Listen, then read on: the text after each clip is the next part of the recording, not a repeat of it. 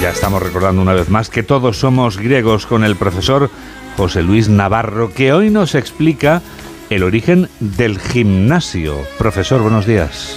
Buenos días, Juan Diego. No hace tanto que hablábamos del mito de las cuatro estaciones en el umbral de la primavera, y resulta que tenemos ya encima las hogueras de San Juan y el verano, propiamente dicho. Así las cosas, es tiempo de afilar las siluetas y de redoblar los esfuerzos en el gimnasio.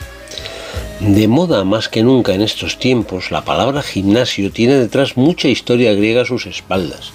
En Olimpia pueden visitarse hoy día aún dentro del recinto arqueológico y en buen estado de conservación eh, la palestra y el gimnasio junto con los templos de Zeus y Hera, lo más espectacular sin duda del recinto arqueológico. En la palestra se ejercitaban los atletas, que no lo hacían en el gimnasio. La palabra procede del adjetivo griego gimnos, quiere decir desnudo, pues así competían los participantes.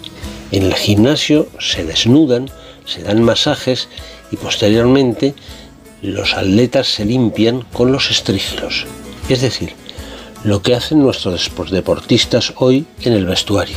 Porque en griego el gimnasio sería literalmente no el vestuario, el desnudario, porque no se trata de dejar la ropa de calle y ponérsela de competir, vestuario, sino solamente de lo primero, quitarse la ropa de calle para salir a la palestra desnudos.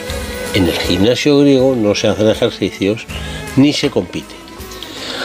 Así que ya se ve cómo ha cambiado por metonimia el significado de esa palabra, que ahora en los primeros días del verano alberga a multitud de personas deseosas de dar la talla en las nuevas palestras en las que se han convertido las playas y las piscinas.